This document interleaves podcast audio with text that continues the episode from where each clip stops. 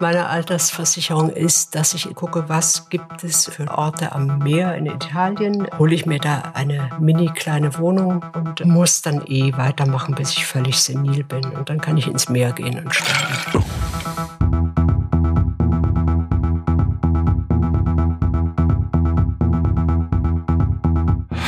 Sibylle, ich freue mich, dich zu hören. Hallo Matze. Ich bin ganz traurig, dass wir uns nicht sehen. Ich hätte dich ja sehr, sehr gerne am Bahnhof abgeholt, hätte mir extra ein Auto geliehen oder so ein, das, Liegefahrrad und. Das hättest, das hättest du nicht sehen wollen. Ich habe äh, mir Selbstbräunungscreme ins Gesicht gemacht. Ich, ich schmier mir immer Selbstbräunungscreme auf den Körper, weil der Körper, also dieses Fleisch, diese Haut ist kalkweiß, oder? Ich, ich bräune nicht. Mhm. Und ich habe mir jetzt irgendwas ins Gesicht gestrichen, was aber vielleicht schon abgelaufen war. Jetzt habe ich irgendwie, das ganze Gesicht ist mega fleckig und orange und sieht total beschissen aus. Ich hätte gar nicht kommen können. Du bist also froh, dass gleichsam, du nicht, dass du nicht kommen darfst. Aber ich wäre wirklich, ich wäre, ich hätte dich gerne abgeholt. Ich wäre gerne mit dir ins Theater gegangen. Ich äh, beziehungsweise hätte draußen gewartet. Du hattest ja kein Ticket mehr für mich. Also es, ähm, es, es macht mich sehr, sehr traurig, dass wir uns nicht sehen können. Dafür haben wir Corona, ist doch cool. Ich habe eine Karte gesehen vorgestern, da ist es tatsächlich nur so Deutschland als so, es gibt so ein paar rote Flecke drauf, unter anderem in Berlin. Und rundherum ist alles rot, rot, rot, rot, rot, Corona-rot. Ja, Überraschung. Ich meine, das äh, irgendwie wusste das ja jeder, der ein bisschen denken kann, dass das nicht weg ist, sondern nur irgendwie dem Sommer und dem äh, nicht öffentlichen Verkehr geschuldet ist, dass das eingedämmt wurde, oder? Es war ja klar, dass das wiederkommt. Also die Menschen haben vielleicht schon gehofft oder ich habe gedacht, vielleicht verzieht sich's, vielleicht ist es irgendwo anders schöner, in der Südsee zum Beispiel. Da würde ich als Virus hingehen, wenn ich fliegen könnte.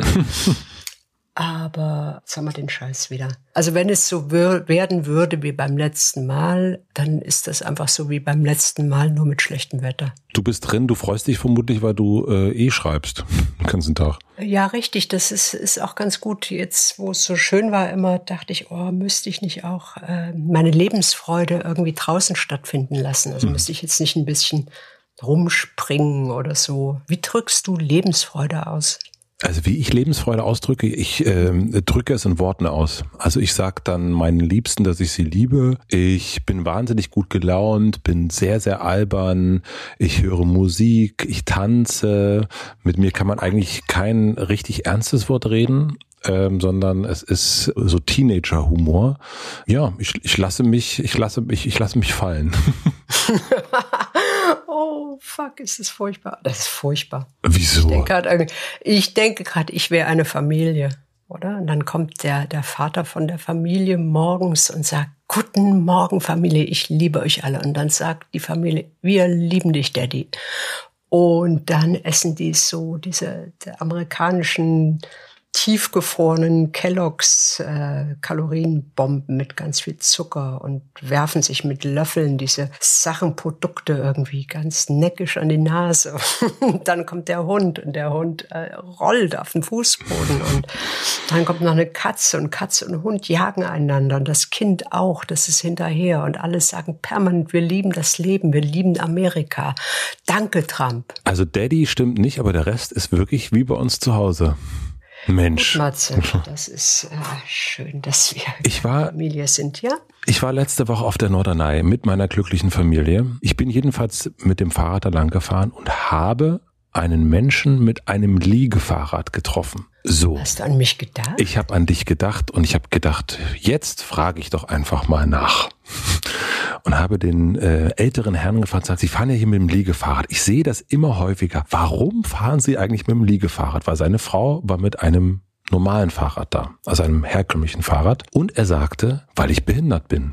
Alter, unsere ganzen Liegefahrradwitze zerschmettern gerade irgendwie an ja. Wand, an einer Wand aus politischer Korrektheit und Grauen, oder? Ja, es war wirklich eine hinreißende Unterhaltung. Er hat irgendwie von seinem Schlaganfall erzählt und dass er durch dieses Liegefahrrad, durch diese Bewegung, diese permanente Bewegung angefangen hat, dass die beeinträchtigte Körperseite wieder besser funktioniert. Und deswegen war das so, ach, es war so, ich dachte, oh Mann, wir, wir beiden Arschgeigen machen uns lustig über Liegefahrräder und für den war das, er hat mir dann sein Liegefahrrad richtig gezeigt, wie das so funktioniert, wie das. Oh, also er war ganz stolz auf, was das Liegefahrrad Fahrrad mit seiner Gesundheit gemacht hat. Könnten wir mal jetzt an der Stelle unserer drei Hörerinnen fragen, ob sie auch gesunde Menschen kennen, körperlich nicht beeinträchtigte Menschen kennen, die Liegefahrrad fahren und warum die das tun? Ja, das fände ich so gut. Damit, weil damit wir vielleicht irgendwie aus dieser Höhle des Schams jetzt mal rauskriechen können und uns darauf einigen, ja, komm, es sind zwar äh, ein paar Menschen, die sind krank, aber viele sind einfach bescheuert. aber ich war so richtig, ich war so, oh, ich habe mich so, ich habe mich gefreut, weil es wirklich eine sehr nette Unterhaltung war. Gleichzeitig habe ich mich aber wirklich geschämt. Mm, ist klar. Mm, ist klar. Und war das teuer da? Es war wahnsinnig teuer. Es war wirklich wahnsinnig teuer. Ich glaube, die Orte in Deutschland, die, ich war davor die Woche, war ich ja auf Usedom ähm.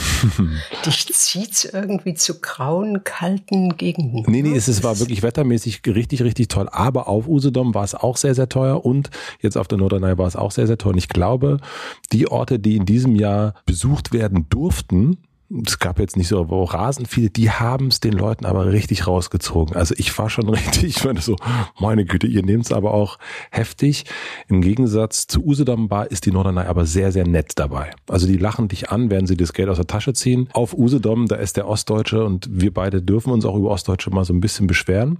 Das ist, ich, die, die, die waren nicht nice. Die waren nicht nice, die Mundwinkel hingen nach unten. Also das war wirklich, äh, ah. nee, meine Mutter sagte, ja, der Nordmann und die die Nordfrau, die sind eben mürrisch. Vielleicht kann man einfach sagen, introvertiert? Sie sind sehr, sehr introvertiert, ja, da also. Ja, um nicht noch, noch mehr irgendwie in den, in den Scheißhaufen zu langen. Alle Nordländer sind mürrisch und mm. die Fahrradfahrer sind Flachpfeifen. Mm. Ich war aber ja, also pass auf, gestern, ich habe mehrmals an dich gedacht. Mehrmals, okay. mehrmals, mehrmals. Wir saßen in der Meierei auf Norderney und mein Sohn fragte mich, Papa, wie viel Geld hast denn du?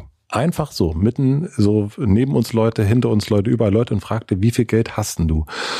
Und ich habe sofort gemerkt, dass das eine ganz komische Frage ist Warum?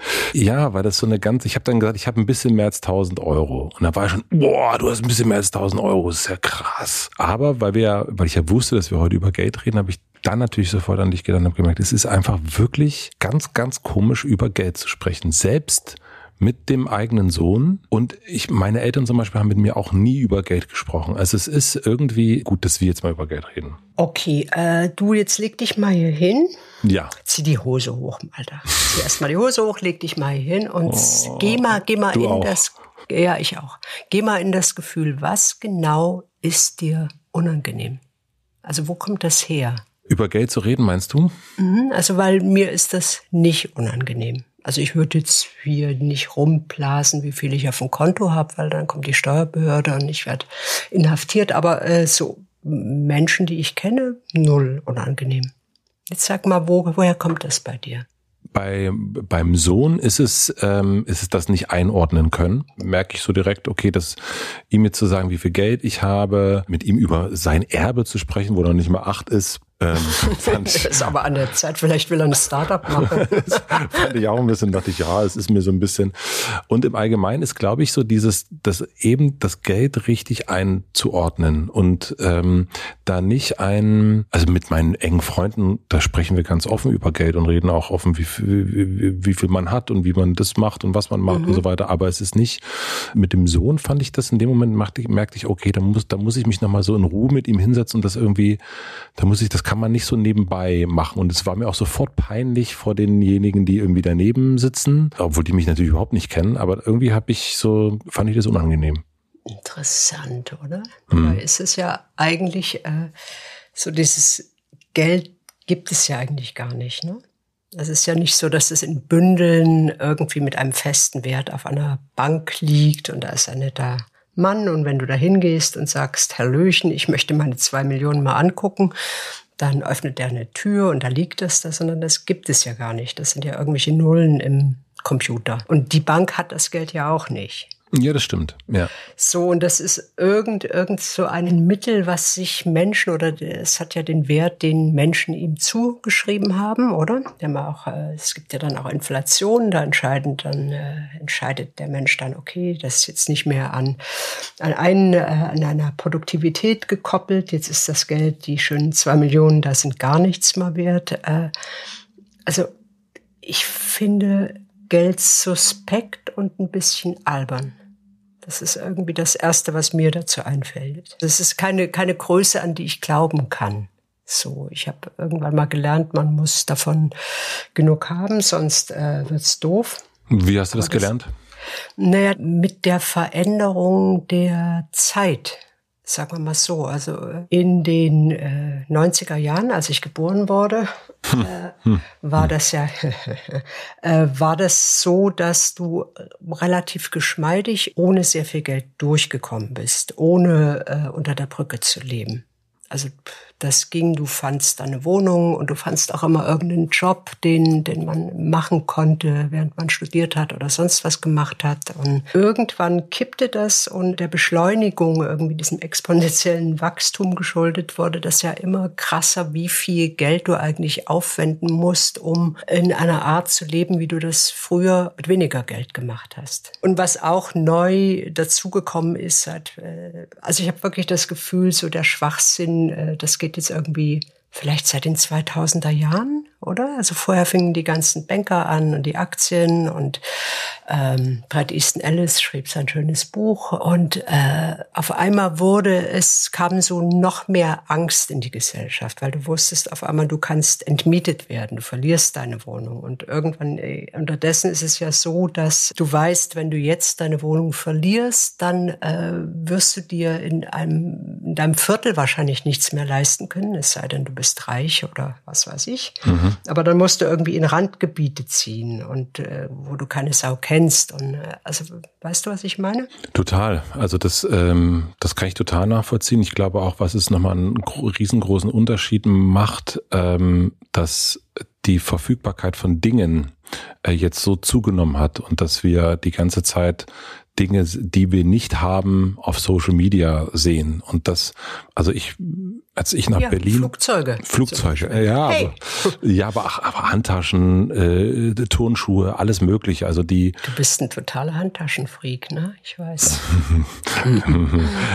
Birkin, ja, Birkin. Birkin. Also ich bin 1999 nach Berlin gezogen und habe für meine erste Wohnung in der WG 250 Euro bezahlt.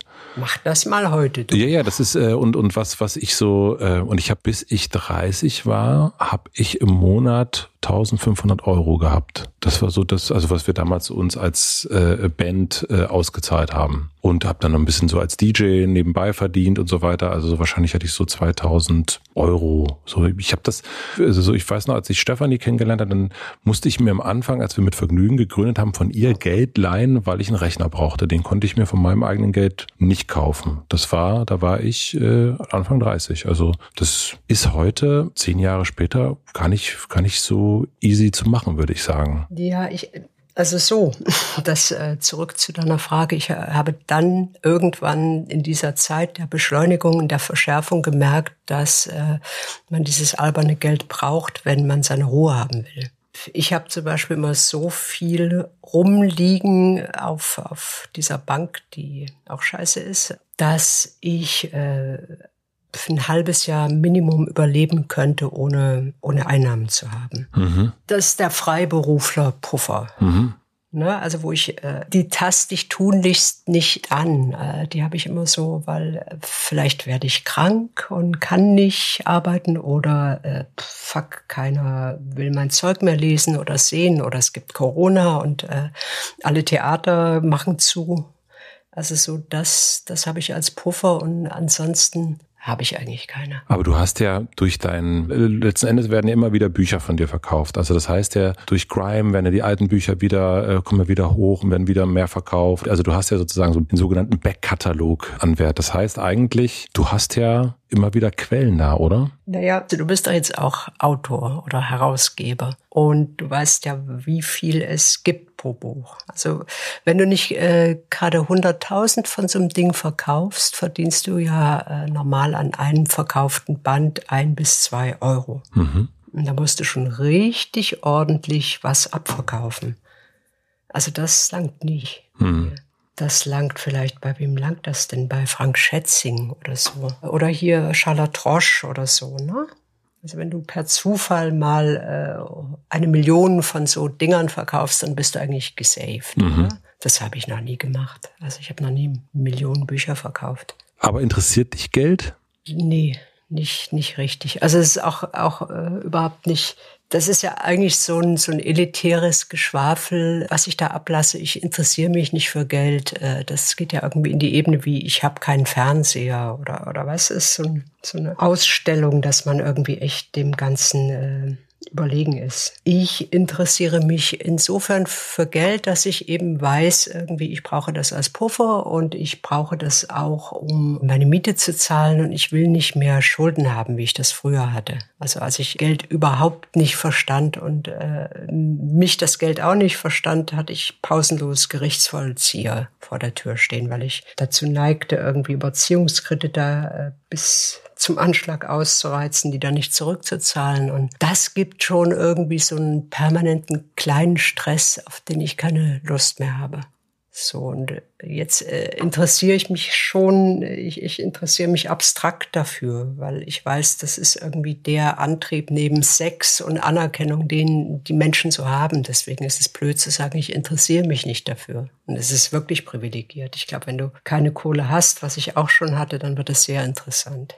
Und du? Interessiert dich das? Mm, ich habe irgendwie so kein richtiges, äh, richtig gutes Verhältnis zu Geld ähm, habe ich so in dem, also ich habe so, äh, weil wir das ja vorher beschlossen haben, dass wir darüber reden werden, habe ich so ein bisschen drüber nachgedacht und merke, dass ich da noch kein, also deswegen freue ich mich auch, dass wir drüber reden und mir so ein bisschen Gedanken zu machen. Ich habe das immer sehr, sehr weit weggeschoben von mir. Vielleicht auch einmal so Hintergrund, weil es ist, finde ich, auch ganz wichtig. Also ne, ich habe keine, ich komme nicht aus einer reichen Familie, kein Geld, kein Erbe, da ist, da ist irgendwie nix und ähm, sozusagen die Sachen, die ich so mache, sind so Stück für Stückchen äh, so. Also ich habe keinen, also es ist kein goldener Löffel in irgendeiner Form bei uns da. Ich habe mir aber auch nie wirklich großartig viele Gedanken um Geld gemacht. Irgendwie ist das etwas, was ich so, ich bin auch jemand, der, wenn ich dir Geld leihe, dann würde ich es vergessen. Also ich. Ja, ja, das, das ging mir auch so. Das und das ist so ein, ich habe das auch nicht so ein, irgendwie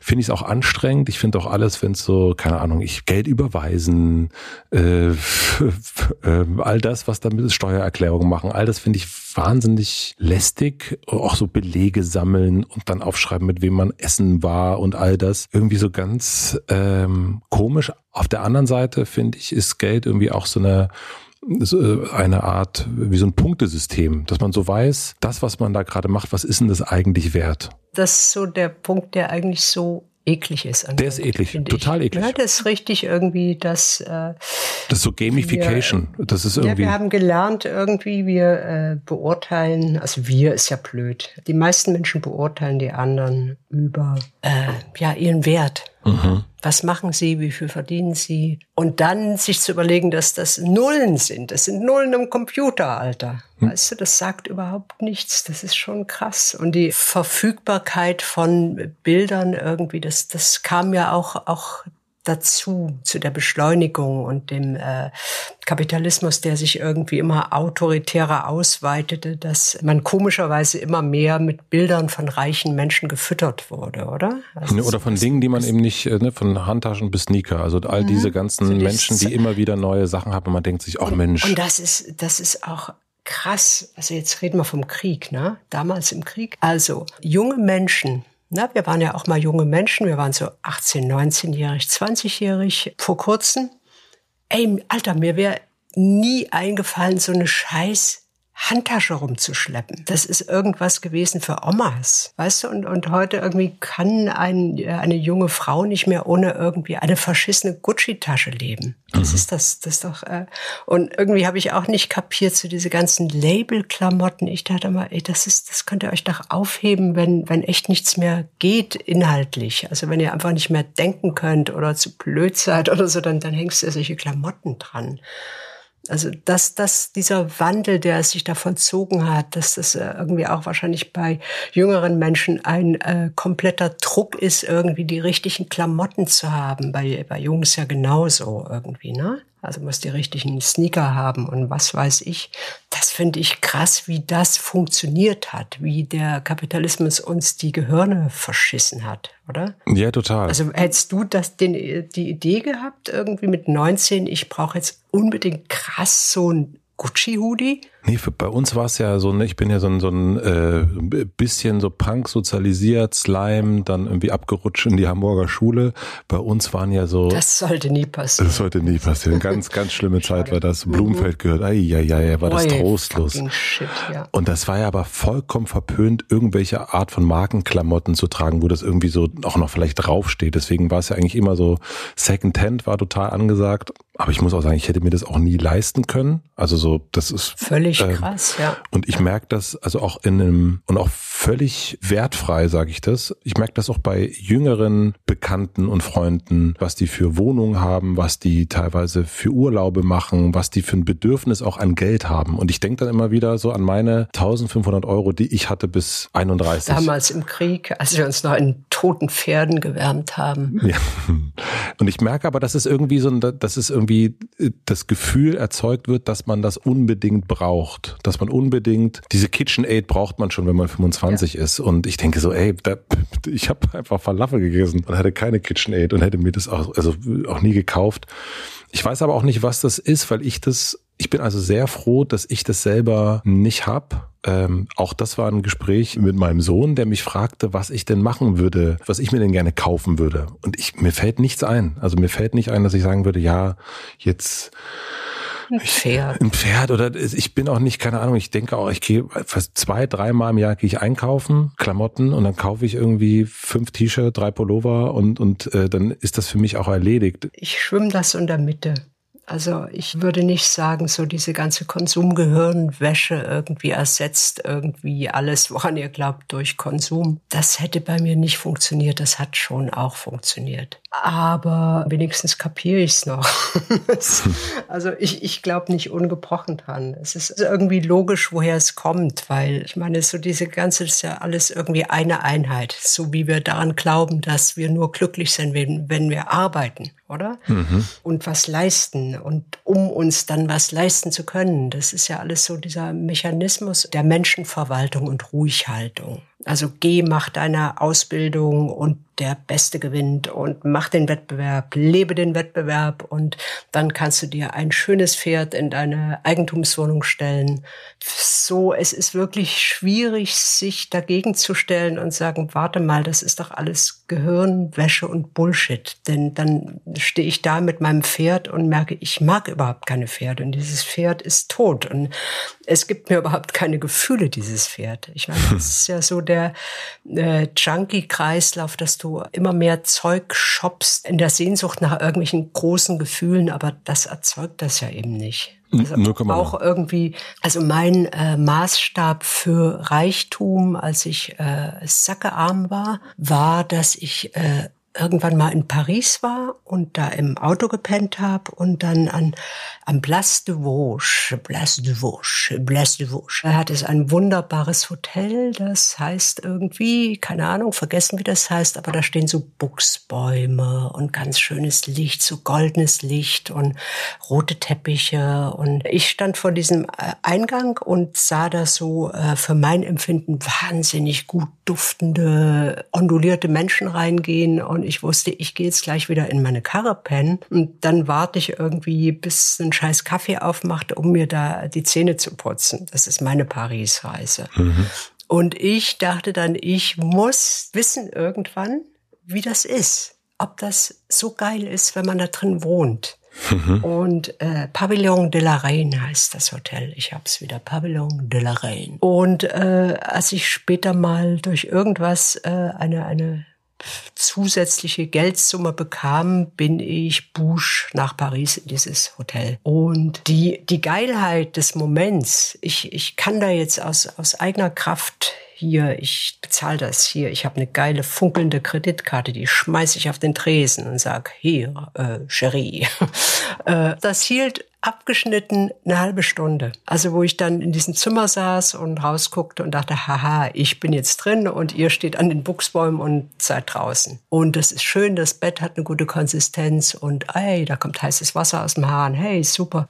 Also ich fand das irre wichtig, das mal zu haben, um zu merken, irgendwie, ich könnte es haben, aber ich brauche es nicht. Also mhm. es ist äh, unterdessen irgendwie, äh, ich glaube auch diese teuren Hotels sind so eine Buchsbaumschranke, also wo man irgendwie Menschen, die dann nicht dazugehören, abhält. Ja. Weißt du? Da gibt's die, die im Auto pennen und die anderen. Und die anderen sind dann unter sich. Und so funktioniert Geld, oder? Das ist ja irgendwie, und das wird äh, Gott, rede ich irre oder kannst du mir noch folgen? Ich kann dir total folgen. Ich, ich frage mich nur gerade, diese Auto. Wo das hingeht. Nein, nein. Hin? Am Ende ist ja diese im Auto pennen Geschichte. Die mhm. ist ja eine super Gott, Geschichte. Nee, es oh, ist ja ist so beschissen im Autopen. Ja, das natürlich ist es beschissen und es ist ähm, und ich musste gerade, während du das erzählt hast, auch nochmal an an unsere Hawaii-Reise denken. Das war. Habt ihr im Auto gepennt? Nee, es war so teuer alles, also und wir sind zu einer sehr sehr ungünstigen Zeit noch dazu gefahren, dass wir am letzten Abend keine Herberge mehr gefunden haben. Die einzige Herberge, die es gab, war die Jugendherberge. Und ähm, und es ist äh, das Booking.com irgendeinen Fehler gemacht. Wir sind dahin äh, und dann sagten die uns, ja sorry, aber hier erst ab 18. Und unser Sohn war damals sechs. Ähm, haben wir den überredet, haben gesagt, wir wissen nicht, wo wir sonst pennen hier. Der ist einfach ein bisschen klein. und dann haben wir da in so einem Verschlag äh, zusammengeschlafen und äh, draußen war so ein bisschen Party und so ein bisschen verrückte Jugendliche, die verrückte Dinge gemacht haben. Und es ist in dem Moment war es natürlich so, auch gut, dass wir was gefunden haben. Aber wenn wir von Hawaii erzählen, erzählen wir am liebsten von dieser letzten Nacht. Wir erzählen nicht davor, dass wir davor in so einem schönen äh, äh, Dings da gepennt haben, so schön Hotel gepennt haben, sondern das ist immer die glorreiche Geschichte. Aber die ist natürlich nur glorreich, weil es danach im Flugzeug äh, zurückging und wir nicht sozusagen. Äh, und bei dir ist die Geschichte mit dem Auto auch nur glorreich, äh, weil du danach irgendwie eine erfolgreiche Schriftstellerin geworden bist. Ja, ja, das ist, das ist vollkommen klar. Also wenn wir uns jetzt der Sache wirklich nähern oder, oder auch so der, dieser Arroganz, von der wir jetzt über Geld interessiert mich nicht und so, äh, dann muss ich jetzt doch sagen, dass äh, dann in der Zeit, wo irgendwie die Finanzmärkte anzogen und alles irgendwie schwieriger wurde, hatte ich immer noch keine Kohle. Mhm. Und das war wirklich teilweise so, dass ich äh, natürlich an mir zweifelte, ne, weil das System anders funktioniert. Also irgendwie ich mit meinem Schreiben, ich werde es nie schaffen und blä blä blä. Ich gehe jetzt irgendwelche Drecksjobs machen und studiere irgendeinen Scheiß, der mich nicht interessiert. Aber zum anderen ist das auch unglaublich umständlich. Also äh, so dieses kein Geld haben, selbst irgendwie in unseren äh, tollen westlichen Ländern, heißt eben irgendwie, wenn du dein Flugzeug verpasst, dein Billigflieger oder deine, deine Zug, Zugsache verpasst, dann pennst du auf einer Parkbank, weil du einfach mhm. nicht genug Geld hast, um dir selbst auch eine Jugendherberge zu holen. Ich hatte auch Phasen, wo ich dann losgezogen bin und, und Essen geklaut habe, weil es für, für Nahrung nicht mehr langte. Dann dachte ich wirklich, oh meine Güte, also wenn das so weitergeht, dann macht es einfach keinen Spaß. Also dann ist das wirklich, ja. Das ist alles so, so geschmeidig in Anekdoten. Und wenn man jünger ist, ist es auch ganz niedlich, wenn man so irgendwie in seinen Secondhand-Müllsackkleidern rumlatscht und irgendwie sich aus äh, zerrissenen T-Shirts irgendein Röckchen bastelt. Das verliert ja den Charme, wenn man älter wird. Doch frappierend, oder? Und findest du es jetzt aber wichtig, also diesen, diese Erfahrung gemacht zu haben, also mit äh, in jüngeren Jahren? Ich finde das äh, ungemein wahnsinnig wichtig, weil äh, aus, aus vielen, vielen äh, Perspektiven. Also zum einen weiß ich irgendwie, dass äh, ich irre viel von den Privilegien, die ich jetzt habe, auch finanziell nicht brauche. Also ich wüsste jetzt sehr genau, was ich brauche. Irgendwie eine Heizung, eine Badewanne. Ich hätte auch das Zutrauen irgendwie, dass ich äh, recht flexibel sein kann, wenn es mit dem Schreiben nicht mehr funktioniert, weil pff, neue Regierungen, eben meine Bücher werden verbrannt, was weiß ich, das ist ja alles ganz wahrscheinlich ist geworden. Also da dächte ich, ja, das geht auch wirklich irgendwie, ich kann das drastisch zurückschrauben und kann irgendwie was anderes machen. Und es macht eigentlich täglich eine Freude über, über, über meinen Luxus. Also ich wache, wenn ich nicht gerade besoffen bin. Nein, ich bin nicht besoffen. Bist nie also besoffen. Ich, ich, Ich war, ich, bin einfach nie besoffen. Ähm, ich wache meistens auf und habe sehr gute Laune, weil äh, ein, ein völlig selbstbestimmter Tag vor mir liegt mit einer Heizung. Also wir hatten das schon mal. Ne? Ich habe irgendwie, äh, glaube ich, so ein, ein Jugendtrauma mit Kälte Ja, ja, total. weil äh, Osten keine keine Heizung, nichts, Wasser auf dem im Topf warm machen und äh, irgendwelche Möbel verheizen in Kanonenöfen und sowas. Das ist das Horror. Kälte ist das Allerschlimmste. Hunger geht gut. Das da kann ich kann ich kann ich ab. Aber wie ist das jetzt? Also wenn du, jetzt bist du ja jetzt Ein ja sehr Mensch. privilegiert. Also du lebst in der Schweiz. Ähm, Können wir mal mit dem, mit dem Vorteil, also das ist ja irgendwie so ein beliebter Diss immer irgendwie, ja, die Berg, die wohnt in der Schweiz.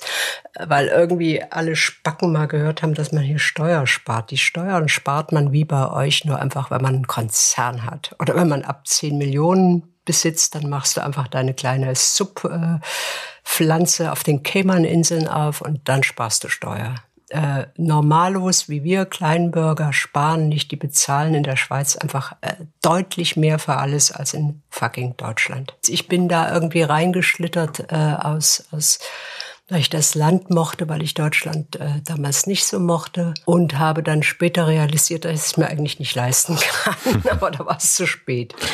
Also aber jetzt bist so du. ist das. Äh, das ich meinte das auch nicht als äh, Nee, du nee, Steuer. ist klar. Aber ist Nee, gut, dass du das mal klar. gesagt hast. Nee. Aber Ja. ähm, jetzt bist du ja, jetzt lebst du in Zürich äh, oder im, in deinem Tessin. Und ist dir das manchmal, also dieses, dieses privilegierte Leben und auch diesen, den Luxus, den du da jetzt hast, den hast du dir ja wirklich erarbeitet. Von null auf. Ist dir dennoch deine Privilegiertheit peinlich oder schämst du dich da manchmal dafür? Oder welches Gefühl hast du dazu, wenn du das jetzt, du hast ja deine eigene Freude damit, die kann ich total nachvollziehen, aber auch vor allen Dingen Scham ist ja dann auch immer was mit dem, hat ja was mit dem Gegenüber dann zu tun. Wie geht's dir damit? Scham ist, äh, ist mir relativ fremd. Ich finde das wichtig, dass ich das mitdenke. Also, dass ich das in äh, allem, was ich so äh, von mir lasse, irgendwie, dass ich mitdenke, dass wirklich so, so gut menschengleich, dass ich eine weiße Frau in Europa bin. Oder?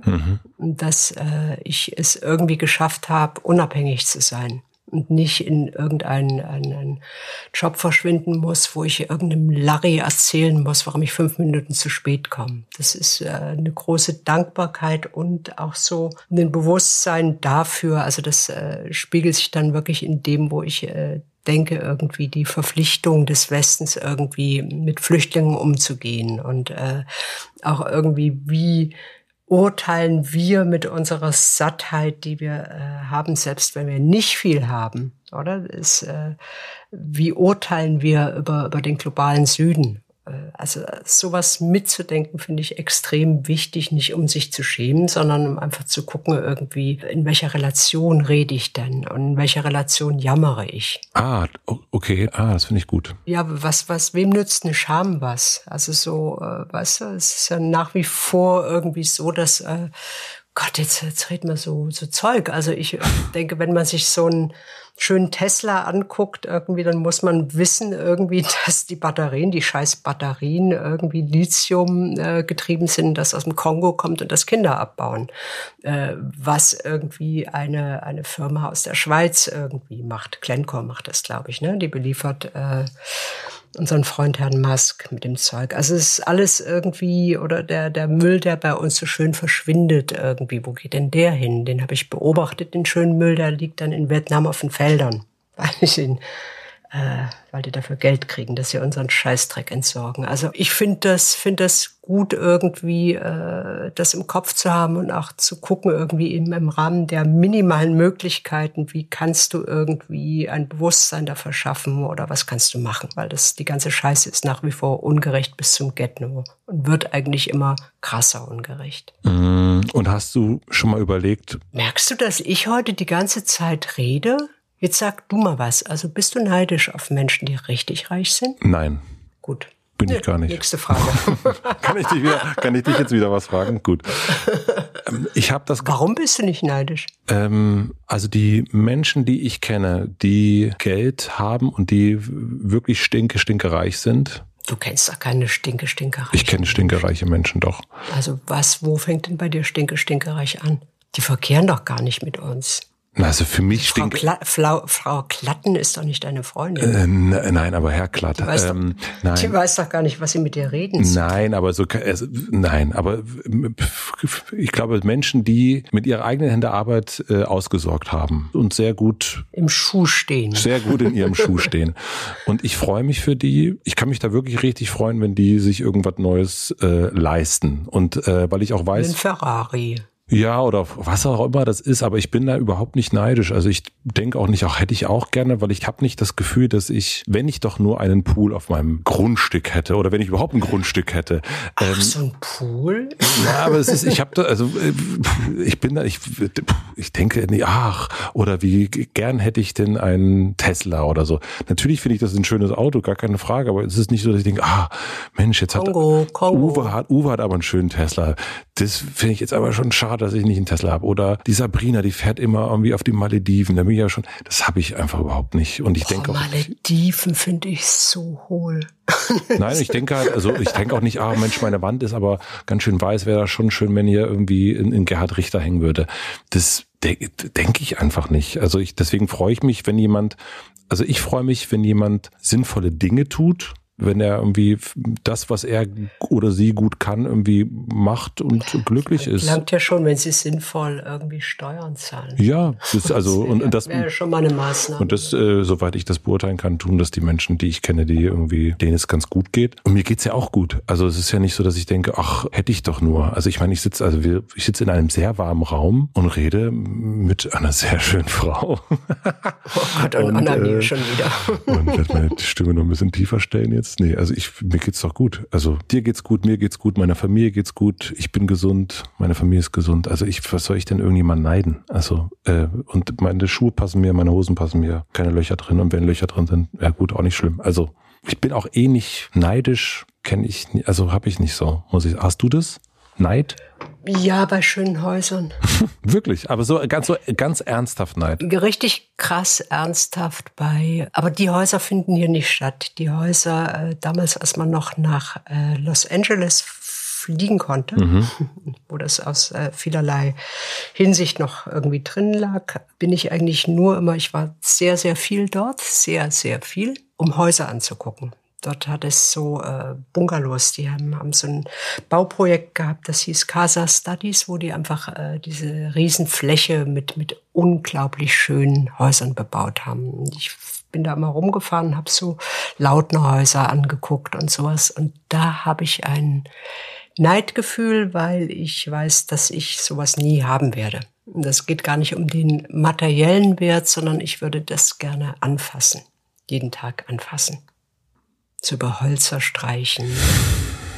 Habe ich null. So, das okay. ist das Einzige, wo äh, ich denke, schade. Zum einen irgendwie äh, fällt mir nichts ein, äh, wo ich hinziehen möchte in der momentanen Weltlage, wo es äh, permanent warm ist und ich irgendwie die Kultur so halbwegs verstehe. Und zum anderen werde ich nie in so einem alten Architektenhaus leben. Das kann man vergessen. Machst du denn irgendwas alters äh, Kopfstand vorsorgemäßig? Also hast du irgendwie, also Aktien nehme ich mal an, machst du nicht. Nee. Gold hast doof. du nicht. Warum findest du Aktien doof? Weil das System so pervertiert ist, dass ich da mich, mich daran nicht beteiligen möchte. Das ist einfach, äh, ich finde, dass äh, mit dem, mit dem Hochfrequenzhandel ist, Aktienhandel ist sowas von pervers geworden, dass ich da noch nicht mal irgendwie grüne Chairs für irgendwas haben möchte. Ich verstehe es auch zu wenig. Und ich find's scheiße. Also es ist äh, in, in meinem Bekanntenkreis. Machen die alle in Aktien? Nee, es ist wirklich immer wieder dieses ETF-Thema und äh, also es ist, also hast du eine Wohnung gekauft, ich kaufe mir jetzt, ich muss mir jetzt echt, wir müssen jetzt echt mal eine Wohnung kaufen und ETFs und dies und das und ich bin immer die ganze Zeit, äh, das meine ich erst so mit, mit Geld. Ich habe da irgendwie wirklich keine Lust, mich damit auseinanderzusetzen. Und ich finde, also das wäre jetzt für mich so eine, da denke ich ja, okay, muss ich das jetzt machen oder nicht? Und das ist ja das, was so ein bisschen suggeriert wird, je mehr Leute, die man schätzt und kennt und dir sagen, ja, ich habe jetzt hier das und ich habe mir jetzt mal hier, da und so. Dann meine ich, ja, muss ich irgendwie, also das ist ja so eine, das ist eine bisschen diffuse Angst, dass man denkt, ah, man macht jetzt irgendetwas nicht, was man später mal unter Umständen bereut, wenn man alt ist, dass man das dann nicht gemacht hat.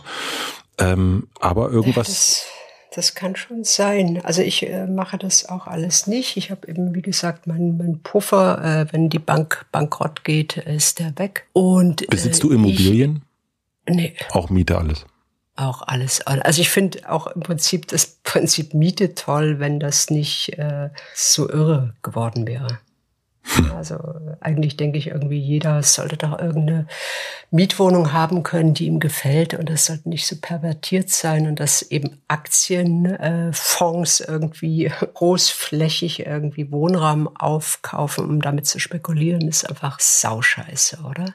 Ich denke ab und zu mal, wenn ich krank bin, erstaunlicherweise. Also wenn ich irgendwie erkältet bin und äh, im Bett liege und mich schwach fühle, denke ich, oh, ho, ho, wie, wie geht das? Also irgendwie ist das ja so der normale Weg der meisten Selbstständigen, dass die denken, ich mache, bis ich äh, den Löffel abgebe. Mhm ohne zu denken, dass man schwächer wird. Also dass äh, fast alle Menschen Ü90 oder so irgendwann einfach mal schwächer werden und nicht mehr so viel produzieren können oder es vielleicht auch nicht mehr wollen oder der Kopf nicht mehr ganz klar ist.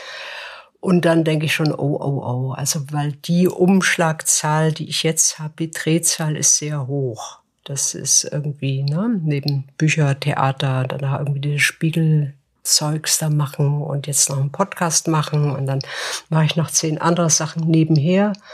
Ähm, das geht vielleicht irgendwann nicht mehr. Einfach weil ich schwach bin, weil ich Gicht habe oder Rheuma. Oder aber machst du das dann auch in so einem Moment, dass du denkst, ah, na gut, dann ähm, jetzt okay, ja, das, um das, Geld anzuhäufen es, für den Moment und so weiter? Es, es, es hilft nichts. Ich habe nicht genug, um das anzuhäufen. Okay. Weißt du, also dann denke ich, okay, Celabi wird schon gehen. Komme ich halt ins Armenhaus. Ich habe jetzt ein Land, was für mich zuständig ist. Also ich meine, wir beide sind vielleicht, ja, wir sind ja irgendwie schon im Beispiel, dass man, also so auch mal zelten und im Auto pennen und so weiter, dass man doch irgendwie es schaffen kann, irgendwie, keine Ahnung, eine schöne Wohnung in, in den Hauptstädten dieser Welt zu haben. Glaubst du, dass man durch Arbeit reich werden kann? Null. Gut, danke. Sehr gut. äh, null. Also es werden jetzt selbst die wenigsten mit irgendwie Unternehmungsgründung reich. Ne? Also wenn du guckst jetzt von, von deinen ganzen Buddies irgendwie, wer hat da wirklich einen Start-up gemacht, was durch die Decke ging oder also auch die Frage irgendwie, wo definiert sich Reichtum? Ganz genau. Ja, das, das, wäre meine das, nächste Frage. Ist, was ist eigentlich reich?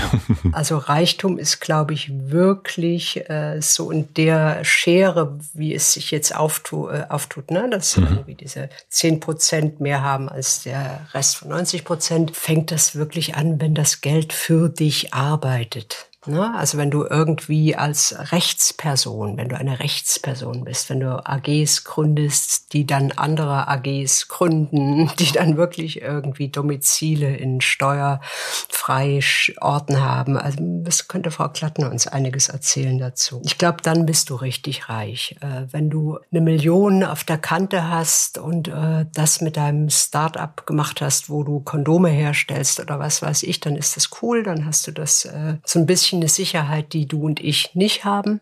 Aber du bist nicht richtig reich. Die reden nicht mit dir, die richtig Reichen. Also die, die auch irgendwie dann politisch äh, aktiv sind und sich einbringen und mit Lobbys arbeiten und äh, so. Also ich, ich, deswegen meinte ich irgendwie, ich glaube nicht, dass du so viele richtig Reiche kennst. Ja, also. Du kennst wahrscheinlich wohlhabende ja, Kleinbürger. Ja, das, äh, ja, das ist ja wirklich eine Definition. Und wo kommt man her? Und ich glaube, die, meine Definition ist von reich, Also ich, wo komme ich her? Ich komme her aus einer Familie aus Südbrandenburg mit einem sehr, sehr geringen Einkommen. Also meine, mein Vater verdient wirklich sehr wenig, meine Mutter verdient sehr, sehr wenig. Und das ist ja das, wo ich herkomme. Das ist ja eigentlich so mein gelernter Blick auf Geld. Mhm. Und für mich ist, ist jeder, der eine Wohnung besitzt in Berlin, manche haben vielleicht auch mehrere Wohnungen, ist für mich wirklich einfach reich. Also das ist äh, und ja, verstehe, ja, das ist für mich nicht reich. Und aus, aus der Sicht meiner Eltern bin ich reich. Also so, mhm. das, ähm, aber natürlich aus einer Sicht von ähm, Frau Glatten. Frau Glatten, äh, ist, ist das ein totaler Witz? Die, die lacht sich kaputt. Nein, nicht. also ich will ja, das interessiert mich auch gar nicht, ob die mich sieht oder nicht. Ich weiß gar nicht, also das ist whatever. Ähm, aber das ist, ähm, und ich glaube, das ist ja die Perspektive, und die, glaube ich, vergisst man manchmal, dass man so, wo kommt man denn eigentlich her? Also so, was ist denn so, was war denn eigentlich der Rahmen, den man so selber gehabt hat, so rein von der Familie mitgegeben? Und wenn das das denke ich manchmal so bei, bei jüngeren Freunden und Bekannten. Ich denke so, Mensch, guck mal, du hast doch jetzt mit Mitte 20 eigentlich schon so viel, wie deine Eltern mit, keine Ahnung, ein paar 50 erst erreicht haben. Das ist doch schon Wahnsinn. Also so. Naja, das ist auch, auch Wahnsinn, wenn du guckst irgendwie, äh, wie sich der Anspruch sehr vieler der, der großen Masse irgendwie äh, verändert hat, ne, in den letzten 50 Jahren. Also was äh, damals irgendwie an Wohnraum beansprucht mhm. wurde, das ist, glaube ich, heute fünfmal so viel oder irgendeine absurde Zahl, die ich jetzt mal in der Raum stelle, ohne eine Ahnung zu haben. Mhm. Ich habe das gelesen. Also wie viel mehr wir haben. Also dass es auch jetzt normal ist, ein, ein Automobil zu haben. Und ja. das war früher mal nicht normal. Und zwar nicht früher vom Kaiser, sondern nicht lange her da war das irgendwie, oh, da hat ein Auto. Also so die, die, die Ansprüche haben sich, wie wir schon sagten, irgendwie wahnsinnig verändert und trotzdem ist das nicht Reichtum und trotzdem wirst du mit äh, normaler Arbeit zu dem Zeug, was wir machen, wir werden nicht reich. Mhm.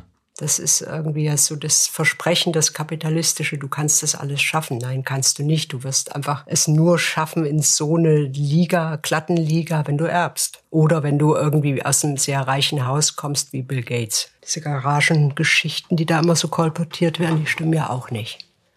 Ich habe so ein bisschen das Gefühl. Du musst los. Nee, ich habe, ähm, dass ich während des Gesprächs, äh, ganz am Anfang haben wir uns ja quasi auf, auf, auf, aufs Sofa gelegt oder ich habe mich hingelegt. Äh, und warum ist das für mich so diffus? Ich glaube, ich habe es gerade so ein bisschen verstanden. Mhm. Weil ich es nicht so richtig verstehe. Ich glaube, weil ich diese ganzen, mh, mm, ich glaube, ich muss mich nochmal hinsetzen, merke ich gerade, und nochmal zu gucken, was brauche ich denn eigentlich so, äh, wie viel Geld brauche ich, bräuchte ich denn eigentlich bis zum Ende meines Lebens? Und äh, ich, das ist für mich ja total diffus. Ich habe gar keine Ahnung. Und ich glaube, dass dieses, wie funktioniert das mit dem Kapitalismus oder nicht? Ich verstehe das alles nicht so richtig. Und das ist die Absicht. Und genau. Und wenn ich, wenn mein Sohn mich das dann fragt, das ist die Absicht, also dass man so denkt, das ist eine geheime Wissenschaft, wobei das äh, für Ökonomie einfach keine Wissenschaft ist. Ne? Genau, aber es wird ja nicht, äh, in, der, in der Schule wird einem das überhaupt nicht beigebracht. Meine Eltern haben mir das nicht beigebracht. Dann heißt es natürlich die ganze Zeit über Geld spricht man nicht. In den Arbeitsverträgen steht drin, man darf nie über Gehalt reden.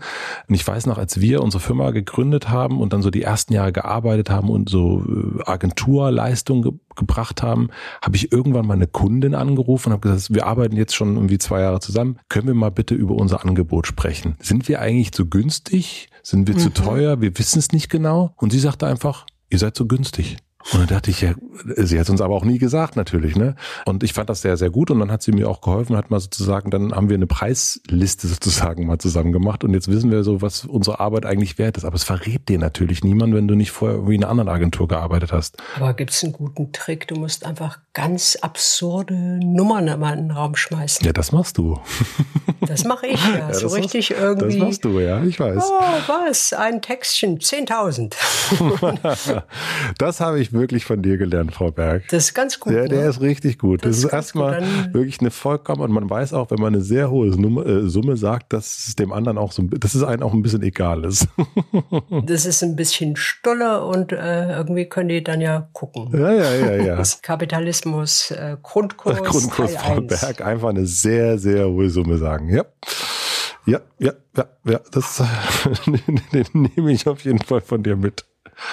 Und so komme ich zum. Das nimmst du an. Das nehme ich, das nehme ich an und das nehme ich auf jeden annimmst. Fall so mit in so mein, in mein, in meine Rente. Weißt du denn deinen Kontostand? Nee. Äh, ich auch nicht. Scheiße, so, so weit haben wir das System also völlig durchblickt, oder? Ich weiß es wirklich. Es ist auch, ich gehe auch sehr selten auf mein Konto, muss ich sagen. Ich gehe da auch nicht gerne hin.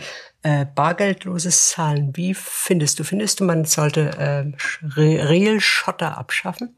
Also ja und nein. Also meine eigene Faulheit, mein eigener Unwille, sich mit dem Zeug auseinanderzusetzen, der würde dem bargeldlosen Zahlen, das würde dem sehr entsprechen. Meine, meine ähm, sozusagen diese diese Bequemlichkeit, die ich da habe. Was ich auch schon immer habe, das habe ich nicht, weil ich keine Ahnung hier ein geiles Büro habe oder das habe ich einfach schon immer gehabt. Ich fand es immer schon doof.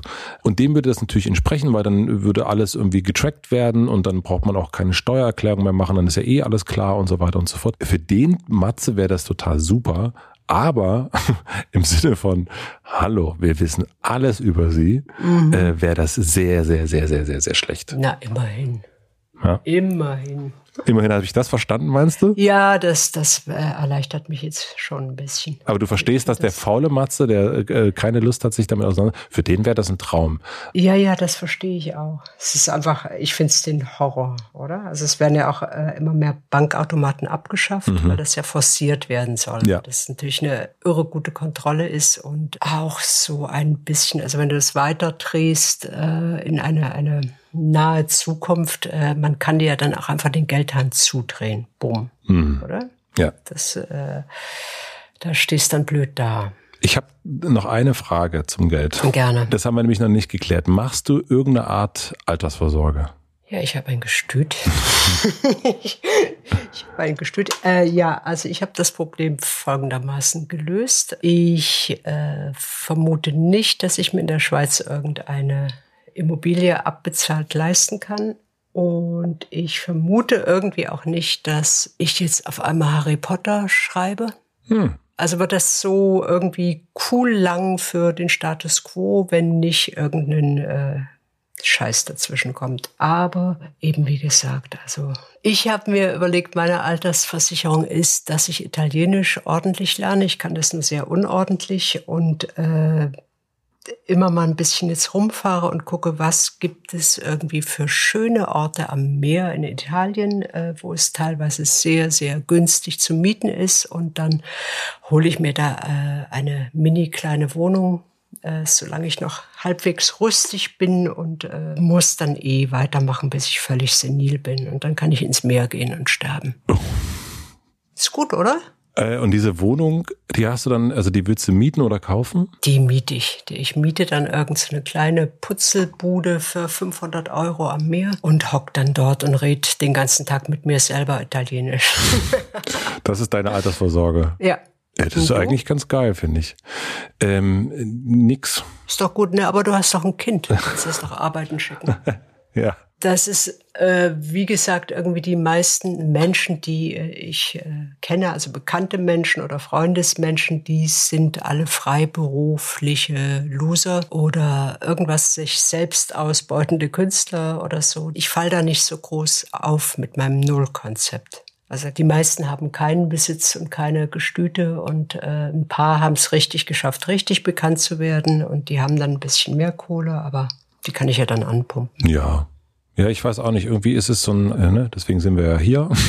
äh, versuche da auch zu lernen und zu gucken, was man da irgendwie, äh, wie man das irgendwie macht, damit das vor allen Dingen irgendwie so ein dieses Fragezeichen oder dieses komische, also das äh, nicht nur privilegiert zu sagen, Geld interessiert mich nicht, es ist auch wirklich einfach zu sagen, das ist ein bisschen faul, das zu sagen. Und das bei mir ist es nicht irgendwie privilegiert sein, das zu sagen, sondern auch einfach, ich bin zu faul, um mich mit Geld auseinanderzusetzen. Ja, also ich meine, das, das geht schon. Man kann natürlich äh, die Wahl treffen und du kannst natürlich vollkommen aussteigen und kannst dich in irgendein so äh, na, mit, mit äh, relativ wenig Kohle kannst dich in irgendein so ökologisches Projekt einbringen und dann da in einem Wohnwagen wohnen. Und wenn man da der Typ dazu ist, fetzt das bestimmt. Na, also es gibt ja die Möglichkeit, äh, relativ in einem okayen Maße auszusteigen. Ich bin für das nicht so gemacht, weil ich nicht so gruppenkompatibel bin.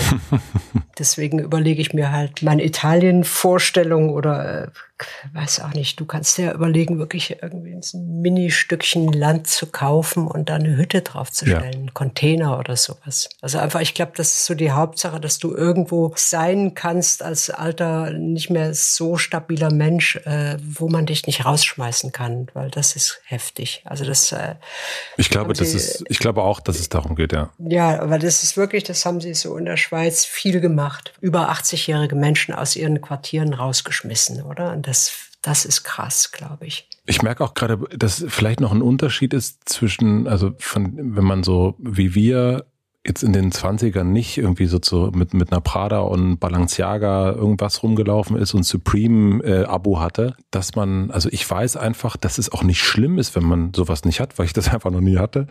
Und das ist auch so diese, ich habe auch keine, ich habe diese diffuse, also diese Angst, die ja auch, glaube ich, so ein totaler Antrieb ist, irgendwie also Statusverlust und so weiter und so fort dazu. Angst ist das, äh, darauf basiert unser System, Schatz. Und ich habe das, was so ein äh, also ich habe schon Angst, ich habe Angst vor so Gebrechlichkeiten und irgendwie, ne, dass die Birne irgendwie nicht mehr funktioniert und solche Sachen, aber irgendwie. Oh, das merkt man doch dann nicht mehr.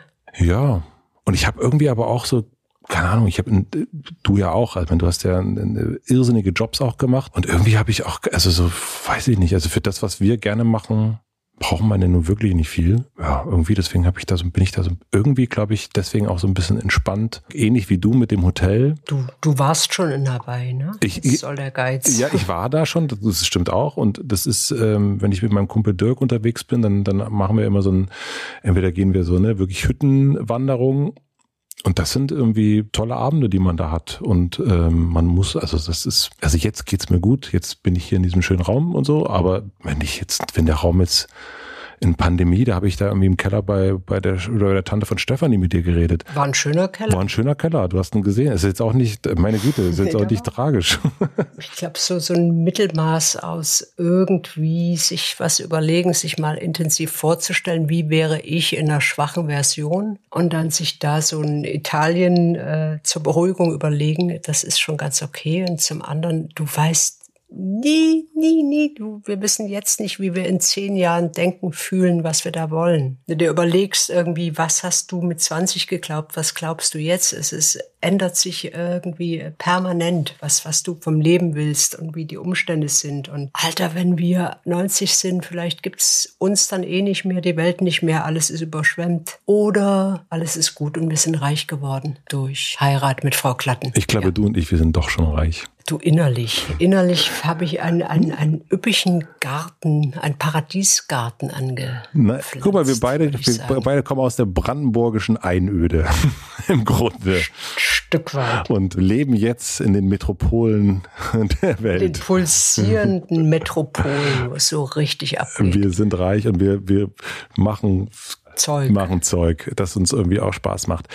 Sibylle, es war für mich ja. wahnsinnig schön, ich habe gestern auf Instagram gefragt, welche Fragen wir zum Thema Geld beantworten sollen in der absoluten Wahrheit. Und okay. wie soll es anders sein? Ich habe wahnsinnig viele gute, gute Fragen bekommen.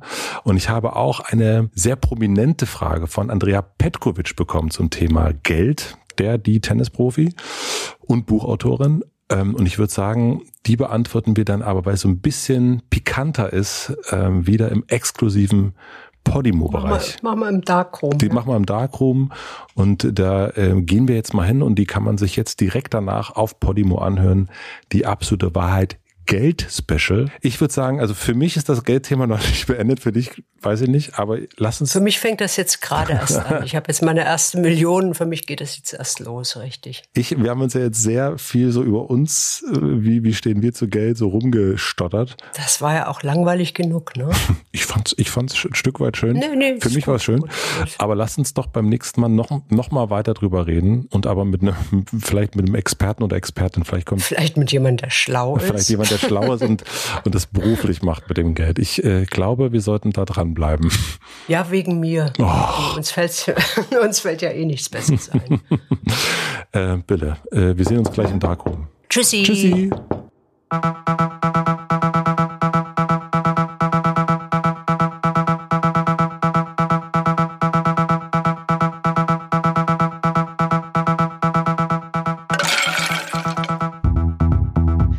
Matze, liebe Sibylle.